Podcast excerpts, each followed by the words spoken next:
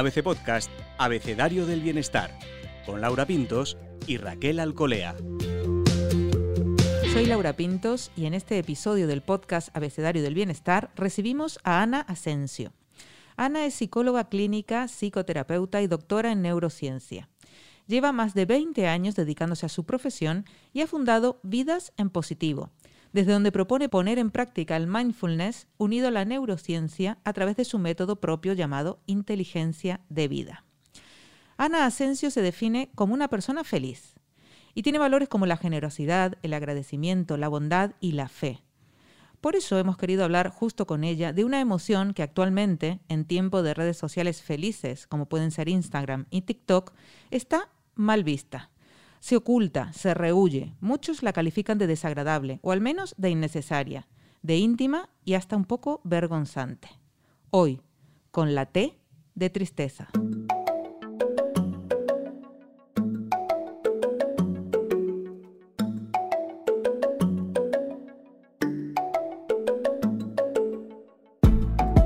Me acompaña como siempre Raquel Alcolea. Raquel, ¿qué te pasa a ti con la tristeza? Aquí vamos a confesar así, empezamos confesando.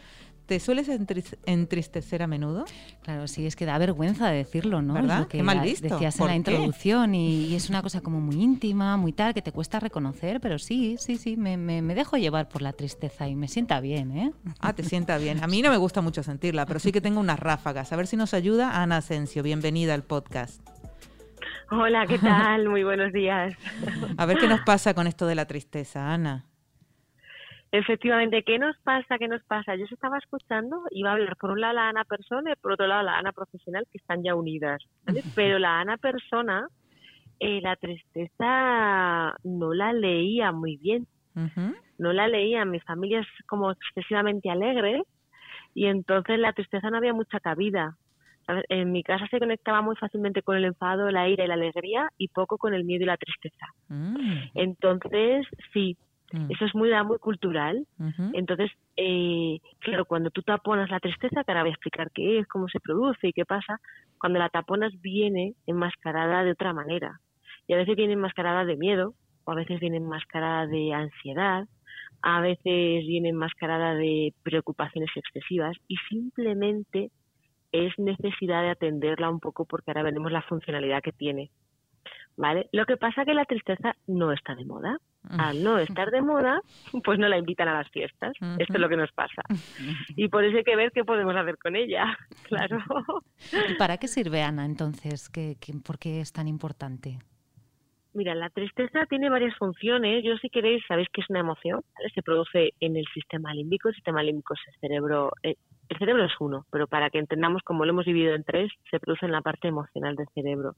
De hecho, es una emoción mucho más instintiva de lo que creemos, pero luego tiene un sentido profundo muy vital. Esto es muy bonito y ahora voy a contar. Entonces, es una emoción primaria. Como emoción primaria, la tiene todos los seres de este planeta que sean humanos. Y no hay ser humano que no tenga tristeza, que no la necesite, que no la que no la, la, la, vaya a tener que eh, depurar o sentir si quiere vivir sanamente. Entonces, las funciones que tienen son varias. Luego también hay que, hay que decir que tiene grados, ¿vale? Tiene grados. No es lo mismo una tristeza profunda, de un desgarro, de un dolor, de lo que puede ser un duelo, que un estado de nostalgia o cierta melancolía. O sea, o tiene un continuo. Entonces, también vamos a comprender y comprendernos y en función de eso también tiene una canalización. Eh, la tristeza no es depresión, ya lo hablaremos, pero las funciones son, a mí me encantan todas las que tiene, pero una es limpiar. La tristeza es limpiadora, depura. ¿Por qué es limpiadora? Y ahora si quieres entramos en debate y os, os digo las siguientes. Es limpiadora porque nosotros en el día a día, y con esto que no se entienda que el día a día es cargante, que a veces sí, pero el día a día carga. Carga porque es normal que cargue porque vas escuchando cosas, viendo cosas, sintiendo, no ni siquiera diríamos preocupaciones o sustos que pueden ser también, sino quehaceres, energía que vas que a veces no vas recargando. Entonces, todo eso hay una parte en nuestro cuerpo, lo, yo lo sitúo en el pecho, como si fuera, porque lo sitúo donde se produce la mayor liberación, ¿no? En el pecho, junto con el plexo solar, junto con la boca del estómago, donde vamos como es como si fuera un trastero de muebles y vamos acumulando muebles, acumulando, acumulando, acumulando y además dejándolos ahí olvidados de repente, pues no sé, aquel disgusto hace mil años, aquel exnovio, aquel aborto que no atendí, aquel... y vamos, o no, y de repente es, pues, ay, qué bien, qué alegría que nació mi hijo, pero madre mía, eh, qué sustazo con... porque la tristeza viene muchas veces también de los, de los sustos, que ahora lo, hablamos si queréis. Entonces, viene y se van acumulando. Y entonces llega un día en el que si tú esto no lo limpias, no entras a tu trastero y dices, vamos a ver, vamos a ordenar esto un poco, ¿esto qué es? Sacamos, depuramos, limpiamos, ordenamos las cajas que no sean necesarias porque son importantes tenerlas, porque nos sirven de ayuda para seguir viviendo como referencia, las dejamos, las que no fuera, las donamos, las destruimos o las, o las mandamos a otra, a otra persona, me refiero a otra persona, a otro lugar que sean funcionales. Pues tiene una función de limpieza. Pero Ana, esa limpieza es dejándola fluir. Totalmente. Llorando. Si hay que llorar, se llora. Esa limpieza es sintiéndola, mm. efectivamente, sintiéndola. A veces este tipo de tristeza no es tanto de llorar, puede ser también de lágrima, ¿vale? Si vienes muy acumulado, si el trastero está que no puede más, te va a venir en modo ansiedad, te va a venir en modo angustia, cuando ya uno no puede más, mm. ¿vale? Un poco desbordante. Eh, puede que te venga hasta, hasta en crisis bueno, no, diría de, histeria, pero puede ser ¿eh? que, se, que se desborde, pero si no, y es una acumulación normal y nos la vamos atendiendo como algo de, venga, pues ya me toca ir a limpiar, puede venir simplemente con unos días pues más parecido a lo que puede ser los días, es que somos mujeres, aquí me van a entender muy bien, los días mm. premenstruales, ¿no? Esos días más melancólicos, más nostálgicos, que uno está como más sensible, ¿sabes? Mm, así como más hacia adentro, ¿vale? Pues esto es lo que podemos notar con esta. Es más sutil, como más más suave. Hombre, si estamos acumulados tenemos que salir o incluso a veces hay que ir al psicólogo para que te ayude. O sea, porque ya dices, que me sale el trastero, me tengo que comprar cinco más. ¿sabes? Porque no he drenado ni un disgusto de lo que me ha pasado en mi vida o de las cosas que voy viviendo, ¿vale? Entonces es necesario atenderla, muy necesario. Pero además, Ana, desde niños, el, problema un poco que tenemos es que siempre nos han dicho estas cosas de, venga, pues no estés triste, hombre, no llores, anímate. Pero, claro, entonces, ¿cómo gestionamos esto que está tan mal visto, no? O sea, lo que quieres es que se pase pronto, que se pase pronto, no quieres limpiar. Claro, aquí, a ver, aquí hay un tema, y es que la emoción de la tristeza no es placentera, no es como la emoción de la alegría, ni como muchas veces la de la sorpresa, que a veces la sorpresa también es muy divertida. Es una emoción incómoda, pero es tan sumamente necesaria que si desde pequeños nos educaran en las funciones de la tristeza, les dejaríamos un espacio. Como cuántas veces hemos dicho, hay que rollo estudiar, pero hay que estudiar cuando uno quiere, o hay que rollo la dieta saludable, hay veces que no le apetece a la gente, pero si te quieres vivir sano, o hay que cuántas cosas tenemos en nuestra vida que son muy muy poco eh, muy muy poco hedonistas en el sentido de que hay que hacer un cierto eh, esfuerzo esfuerzo sano. Pues la tristeza sería algo así. Es como soy responsable conmigo la atiendo amorosamente y me educo y me enseño entonces si un niño de pequeño está llorando y como digo yo, porque ahora veremos que hay tristeza también instrumental, usada de manera encubierta. No, y está llorando, como digo yo, con razón, quiere decir, que se ha muerto su hámster, que su amiga X le ha hecho algo y le ha hecho daño, que ha visto una película triste y se ha emocionado, que mm, em, se ha ido de, de, un cumpleaños y le da una pena tremenda porque se quería quedar, pues entonces acogemos la emoción con la importancia que pueda tener, la dejamos sentir, luego decimos, bueno, y ahora ya hemos limpiado la casa, vale, pues también en su grado. Si me voy a un cumpleaños, llorar 24 horas, pues no es lo adaptado. Es llorar un rato y luego ya nos consolamos. Pero, por ejemplo, si se ha muerto nuestro animal y nuestra mascota, a lo mejor es normal llorar varios días. Eh, entonces, todo esto lo vamos como adaptando. Llorar varios días, dejo de llorar, o me acuerdo, o me emociono, o me pero esto de no llores, no llores, ponte contento, es una necesidad más del adulto, de la angustia, de que, de que interpretamos que por si le ponemos contento le estamos ahorrando un mal trago y al contrario, estamos fraguando una no gestión de la emoción que luego en el adulto es un, es un índice más para, y perdóname por ser tan brusca, poder no ser feliz. ya hablaremos de cuando sentimos nosotros la tristeza, pero cuando tenemos a esa persona triste al lado, ¿qué hay que hacer, Ana? ¿Cómo se acompaña en la tristeza? Tú lo has dicho, ahora mismo lo acabas de decir en tu, en tu frase, acompañando. Diciendo a la persona, estoy aquí, estoy aquí. ¿Y qué necesitas? ¿Qué puedo hacer por ti? ¿Quieres charlar, no? ¿Quieres silencio? Silencio. ¿Quieres mi presencia física? No sabes lo que quieres, no pasa nada. ¿Quieres un abrazo? Acompañando. Así es. Acompañando incomoda, ¿verdad? Incomoda ver a alguien triste, no sabes qué hacer, hablar. La obligación de hablar, pues además, ¿no? De hablar, de, hablar, a pensar de aconsejar. Con Claro. Sí, el consejo compulsivo. El, dar, el dar soluciones compulsivas. Y yo le digo a veces, perdón, ay madre mía, mi marido, el pobre, le digo, no me des la solución, yo no quiero soluciones, solo quiero que estés aquí a mi lado, ya está, no quiero nada más. Pero tú lo, expresas, tú lo expresas bien, Ana, pero los que no lo expresamos, ¿cómo hacemos? Eh? ¿No? Hay que callar. Bueno, por, claro, porque no, claro, porque yo estoy muy entrenada, esto es como el entrenamiento, ¿no? Esto es como las gemelas que tenéis ahí que entrenan, que yo digo, madre mía, si yo entrenara como ellas. Pues esto es mi entrenamiento, ¿no? Mi entrenamiento va aquí. No, claro, cuando estamos al lado de la persona y, a ver, aquí dos cosas. Hay gente que la tristeza la gestiona con un silencio profundo, profundo, y vemos a la persona al lado absolutamente callada y además con la expresión que se pone con la tristeza muchas veces, la comisura de los labios hacia abajo, los ojos más entristecidos, menos energía vital. Eh, bueno, pues es intuirle, ¿eh? de simplemente decir, ¿estás bien? Pues sí, a lo mejor te puedes decir sí, ¿no? Vale, ¿no? La palabra el sí, el sí este inconsciente. Mm. Necesitas algo, intuyo que a lo mejor puedes estar triste, no lo sé, imagínate que viene el aniversario del fallecimiento de tu madre, o te ha, yo qué sé, te ha, mm, pues por lo que sea, o un día así que te levantas un poco más así, y dices, bueno, pues aquí estoy para lo que necesites. Y ya está, yo creo que es acompañar desde ahí, desde ese silencio, desde ese respeto. Has hablado antes Como de compañeros de vida. En consulta no, ¿eh? En consulta trabajamos de otra manera, ¿vale? Pero en consulta lo que vamos es a ver qué necesita la persona para sacar esa tristeza que no es capaz, ¿vale? No sé si me, he explicado. Sí, has hablado antes de los grados, además, de los grados de la tristeza. Y, justamente... de las funciones, solo te he hablado de una, ahora, ahora sí quiero estar demás, dime. Eso es, sí, de los grados de la tristeza, ¿no? Porque queremos un poco distinguir, pues precisamente justo has hecho referencia ahora de terapia, de en consulta, ¿no? De cosas que se tratan, ¿no? Pero un poco para distinguir los grados de la tristeza, para saber cómo ir afrontándolos. Pues es que es lo que decíamos, no es lo mismo la tristeza cotidiana. Tú imagínate, tú sientes, yo, yo digo, tú sientes que en la semana, durante las semanas, os, sentís a veces alegres, así de, ¡ay, qué contento! Sí, claro. Sí, os sentís a veces, claro, ¿no? Os, os sentís a veces, de, me da un poco de, de reparo, de repelú, no sé, me da un poco de, uy, de miedo, no sé. Y lo hablamos con cierta normalidad, o esto me ha disgustado mogollón.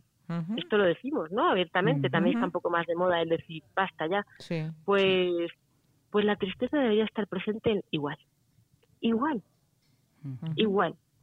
Entonces, esta es la atención normal, el grado adaptado de una vida cotidiana.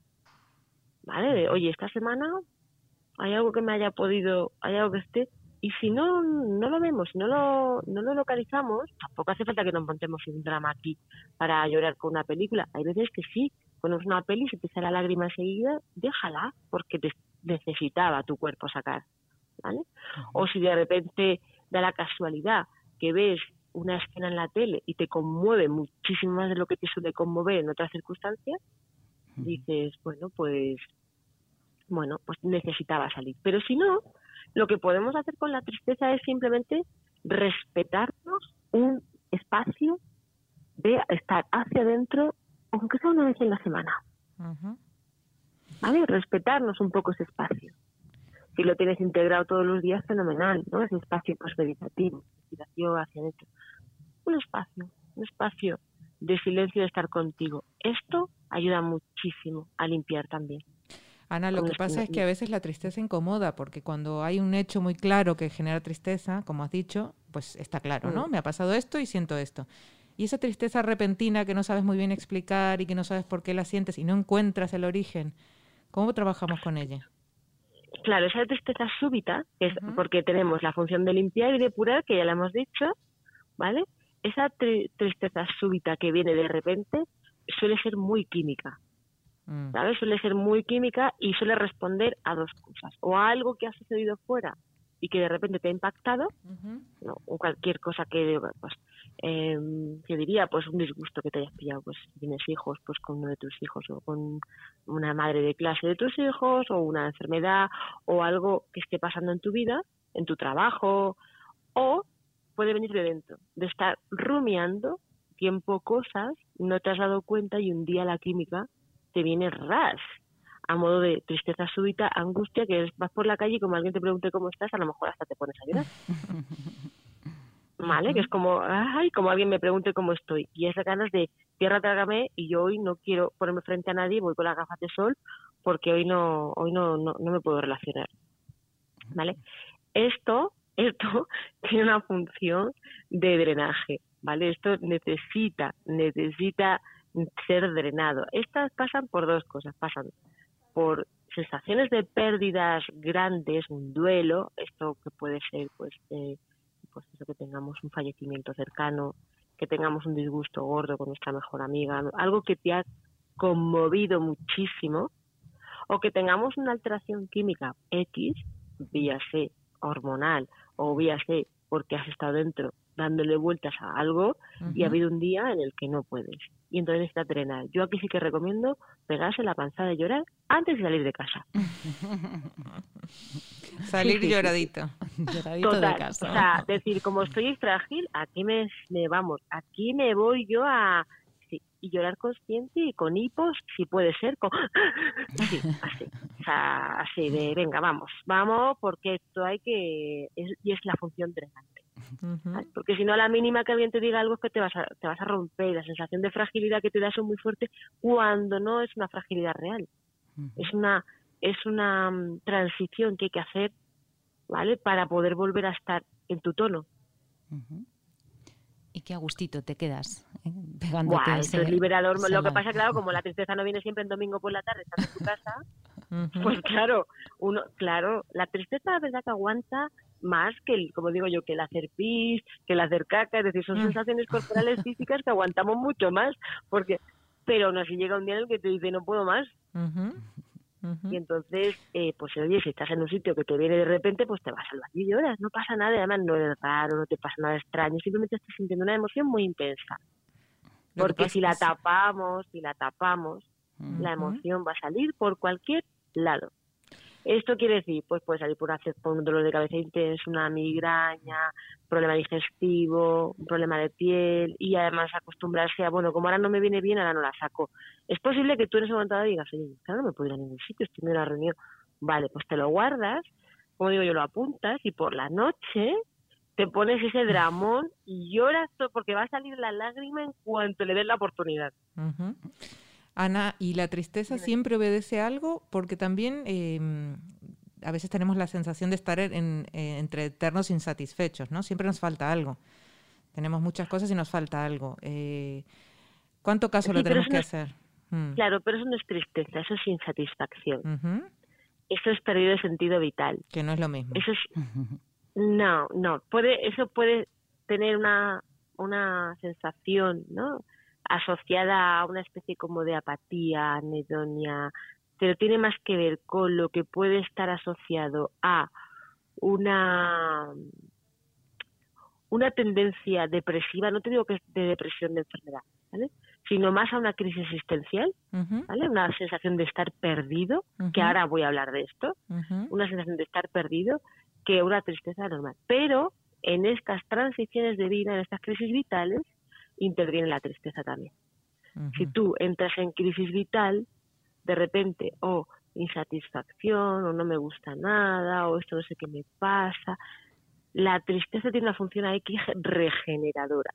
Lo que pasa es que aquí a veces asusta mucho, porque cuando la sentimos es como que dices, sí, hombre, y me voy a meter más en el pozo yo.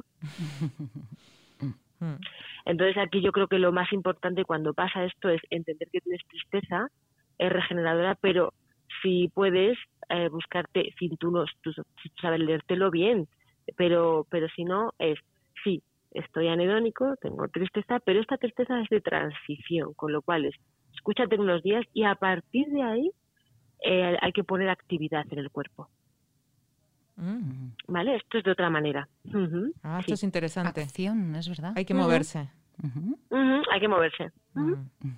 Y hay que obligarse. El primer paso es obligado. Hay que tirar de ah, voluntad. Pues claro, hay que ponérselo, hay que ponérselo como un acto voluntario de amor, de decir, oye, yo estoy atravesando una crisis y a lo mejor no me encuentro especialmente cómodo, la voy a respirar, pero regocijarme en el drama no es lo que más me va a ayudar en este momento, porque en este momento yo no estoy drenando ni limpiando. Yo en este momento necesito transitar, resetear y regenerar. Entonces necesito hacer una transición, que es esta, venga, me la escucho unos días, ¿vale? Que estoy así un poco como apático, no sé qué me pasa, esta crisis de vida vital, vale, venga, vamos a lo que tú quieras. Mm, dame una señal, Dios, para verla, vale, va, fenomenal. O sea, lo digo en plan, como muchas veces decimos, no sé por dónde mm. seguir, no, no sé. Y entonces damos al siguiente paso, le dejamos paso al reseteo, que es la que es donde nos da la posibilidad de partir de cero y aquí hay que meter acción. O sea, nosotros cuando estábamos en la fatiga pandémica, ¿vale? Cuando ya había la fatiga pandémica, ahí la recomendación ya era acción. Ya no era una recomendación de respira, conéctate con tu interior. Parece que lo hablo muy irónico, ¿no? Pero es para hacerle un poco así más de, de, que yo que yo me que yo entiendo cada uno cómo se siente. Aquí ya no hacíamos la, la recomendación de venga, pues vamos a, a respirar la incertidumbre, a tirar de valores interiores, de la confianza. No, no, cuando llegó la fatiga pandémica, que era cuando ya estábamos en transición para iniciar esa posición de, oye, la fatiga si estamos cansados, sí, un ratito de descanso, sí, pero lo justito. Ahora ya hay que empezar a hacer. ¿Vale? Porque si no podemos, el tono vital baja más de lo, de lo normal y entonces el tema químico se nos va, pero a otro lado. Difícil salir ahí, ¿no? Eh, porque también eh, interesa mucho en estos días, lo hemos observado por, eh, las noticias que se leen, es el tema de la depresión, ¿no? ¿En qué medida, cómo, sabemos distinguir si hemos llegado a ese punto de predepresivo o si realmente son episodios aislados de tristeza? ¿Cuál es un poco el, esa señal de alarma? Claro, es que esto también es un concepto muy confuso. Es que la mm. depresión y la tristeza no tienen nada que ver, me refiero, como a ver, eh, la depresión tiene dentro, dentro de su cuadro, que está compuesto por muchas cosas, una de las cosas de la depresión es una tristeza profunda, vital. Pero la depresión se caracteriza mucho más por falta de energía, por apatía, por decaimiento, por sensaciones de eh, querer morir, eh, ideas suicidas, ideas suicidas de verdad, decir esto no tiene sentido, falta de ganas de todo, no es y no es dos, tres días ni cinco ¿vale? Eh, llega un punto en el que el sentido, sí, es, es, otra distorsión, mucha distorsión mental, distorsión de ideas, distorsión cognitiva le llamamos. Mm, pensar mal continuamente, mal no es me va a pasar algo, que también, me refiero que todo lo que viene, todos los recuerdos altera la química, entonces hay un circuito hipocampo con sistema límbico que está muy unido, hipocampo es área de memoria en el cerebro, sistema límbico área emocional, que está muy unido y entonces el cerebro va absolutamente a los recuerdos negativos de nuestro pasado. Porque sucede esto en la depresión, es, una, es que es así, funciona así. Eh, entonces todo esto conforma un cuadro, claro. Conforma un cuadro ansiedad, angustia repetitiva. Ana, ¿qué papel crees que juegan las redes sociales en todo esto? Porque hay una exaltación sin duda de todo lo bonito y de la alegría, ¿no? De estar siempre alegre, siempre sonriente, siempre es complicado mostrarse de otra manera. Mira, yo creo que si tú eres consciente y haces un papel, pues oye, diviértete con tu personaje todo lo que tú quieras. ¿No? Oye, para eso está la red. Vengo aquí y yo actúo y me veo guapo, monísimo, maquillado, con, encima de maquillado con 50.000 millones de filtros y estoy y me encanta cómo me veo. Oye, pues muy bien, pero si eres consciente. El tema es la educación. Si no eres consciente y crees que la vida, la única que existe es hacia afuera, esto no es real, pero no es real porque hacia afuera lo que hacemos nosotros es, tiene, es un doble engaño. Nosotros hacia afuera damos la imagen, ¿no? que es la que queremos tener, la deseabilidad de nuestra imagen, que lo que hace es darnos, por un lado, una subida de dopamina química cerebral muy alta, que es como si tú te metieras heroína en vena, o sea, placentera a morir, pero no es verdadera, ¿vale? Porque la bajada que tiene es igual, el mono, y además quiere seguir repitiéndolo. Y cuando tú solo estás hacia afuera, el cuerpo humano está preparado para estar hacia afuera, pero necesita recarga hacia adentro. ¿Esto qué quiere decir? la tristeza forma parte de esa recarga, que es una de las funciones que no he dicho. La tristeza recarga y repara. El silencio recarga y repara. La sintonía contigo recarga y repara. Entonces, hay muchas cosas que necesitamos de hacia adentro. Y esto no quiere decir, oye, me voy por la mañana y me veo horrible y me, y me abandono. No, no, no, no.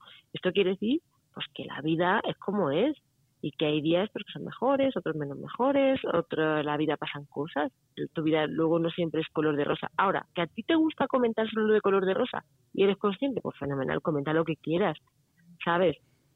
Pero que no te gusta contar dramas o situaciones difíciles, pues vale, pero ni un polo ni otro, ¿no? Yo creo que la vida es como un equilibrio de las dos cosas, siendo consciente, oye, pues si tú te vas a las redes sociales también para ver cosas felices y eso te hace sentir bien, pues, pero si te ventes en las redes sociales y lo que ves son solamente cuerpazos, vidas maravillosas y esto te pone a ti en una situación crítica, es decir, porque mi vida no es como la de esas personas, hay que tirar de cabeza y decir, espera, espera, espera, que esto no es real.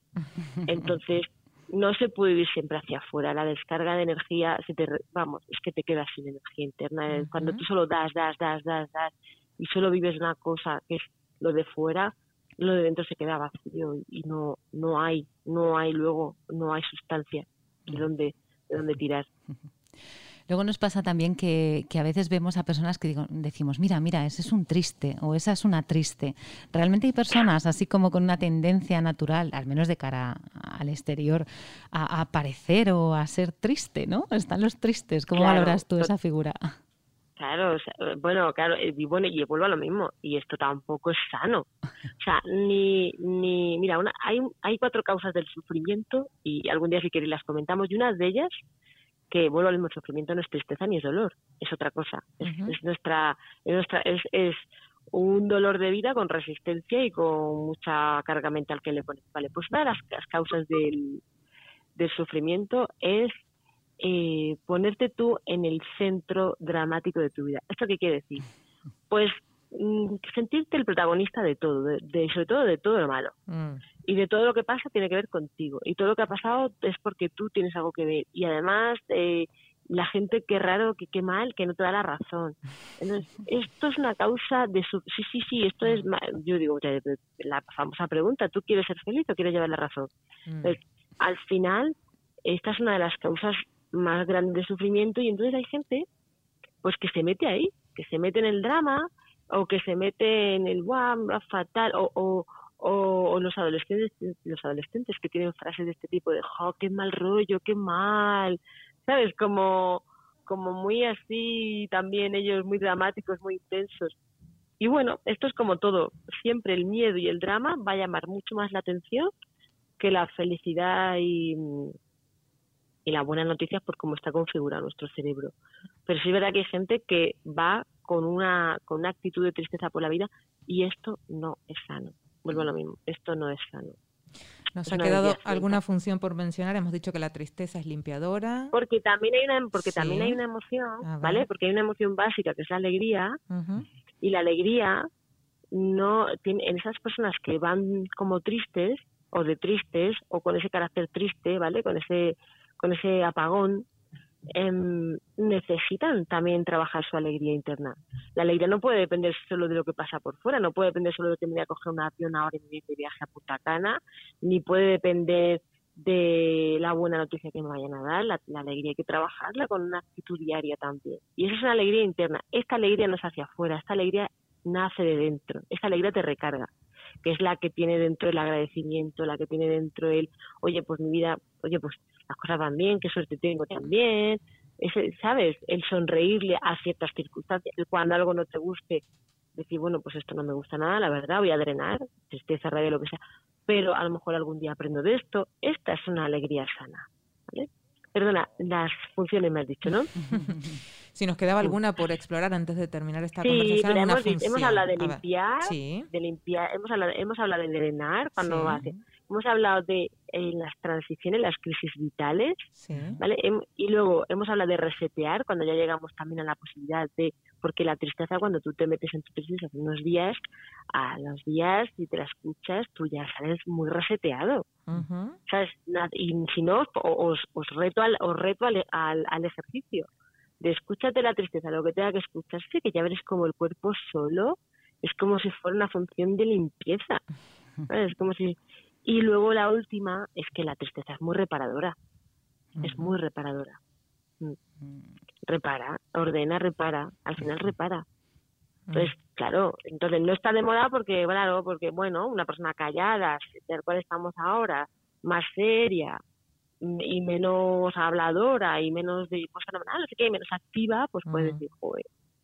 Entonces, no estamos muy acostumbrados. A mí me pasaba eso, yo no estaba muy acostumbrada. Yo con la tristeza tengo que hacer un ejercicio personalmente mío consciente porque yo no me encuentro tan cómoda como con otras emociones. Pero tiro de cabeza y sepa lo que sirve mm. y, lo que hago es entrenar. Hay un factor, Ana, como de confianza, ¿no? Confía un poco en lo que sientes y en lo que el cuerpo te está pidiendo y déjalo, ¿no? Déjalo que, que, suceda justo tenía aquí una cosa que ponía de qué requiere la tristeza, ¿no? Una pregunta a mí. Y la tristeza requiere, entre otras cosas, de no asustarse cuando mm, viene. Mm. ¿Sabes? De silenciarla, de entender que es pasajera, que va a pasar, de que tiene una función. Primero acogerla y reconocerla. Esto es lo primero. Y luego no asustarse. No asustarse. Y ya pues lo que venga, pues llorarla, silenciarla, respirarla y saber que se va a pasar, que no es depresión, que no es nada de esto. Y claro, aquí hace falta educación, claro, es que no, no puedo decir otra cosa. O entrenamiento.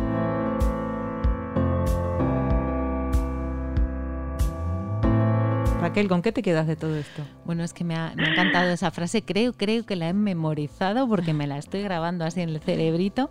Y es eso que has comentado, que la mayor causa del sufrimiento es ponerse a uno en el centro dramático de su vida. Me ha, parecido tremendo porque es una de las cosas que hace que nos recreemos en estos momentos dramáticos, reales o no, que nos montamos en la cabeza. Y me ha gustado mucho esa frase. No sé si la he dicho correcta, Ana. La has dicho, pero vamos, súper bonita además. O sea, la has dicho perfecta. Y también lo del acompañamiento en la tristeza, ¿no? Estar, acompañar, abrazar o simplemente estar y, y, huir un poco de ese consejo compulsivo, mea culpa. Ah, claro, no, bueno, tú puedes decir, tú puedes, es mm. presencia, esto es pura presencia. Tú puedes, tú puedes decir, mira, me nace la compulsión de darte 20.000 consejos, pero que sepas que una vez que haga esto yo ya me quedo aquí en presencia. O preguntarle al otro, ¿quieres los 20.000 consejos? Y que con que, nos, con que nos mostremos con esa humanidad que somos, es que hay un salto. Con que ya seamos conscientes, y no es para juzgarnos, es simplemente para decir, bueno, pues yo soy como soy, me nace porque me nace querer ayudar a la otra persona y solamente sé darle consejos compulsivamente, uy, venga, se lo pregunto y ya está. Y como no lo necesitas, pues aquí estoy desde el amor. ¿sabes? desde el amor de lo que necesitas. Ana, te voy a llevar en el bolso. Yo siempre digo en la vida, lo mejor no es juzgarse, lo mejor es convertirse en un manual de instrucciones propio de uno mismo en la vida. Eso, eso. Ya está. Tú te lo sabes para ti, te lo sabes para explicarlo, ya está. Muchísimas gracias. Gracias, a vosotros. A vosotros, Hasta la próxima, bienestarios. Hasta la próxima. Puedes escuchar todos los episodios del Abecedario del Bienestar en abc.es, iBox, Wanda, Spotify, Apple Podcast y Google Podcast. Y no te olvides de seguirnos en las redes sociales. ABC-Bienestar.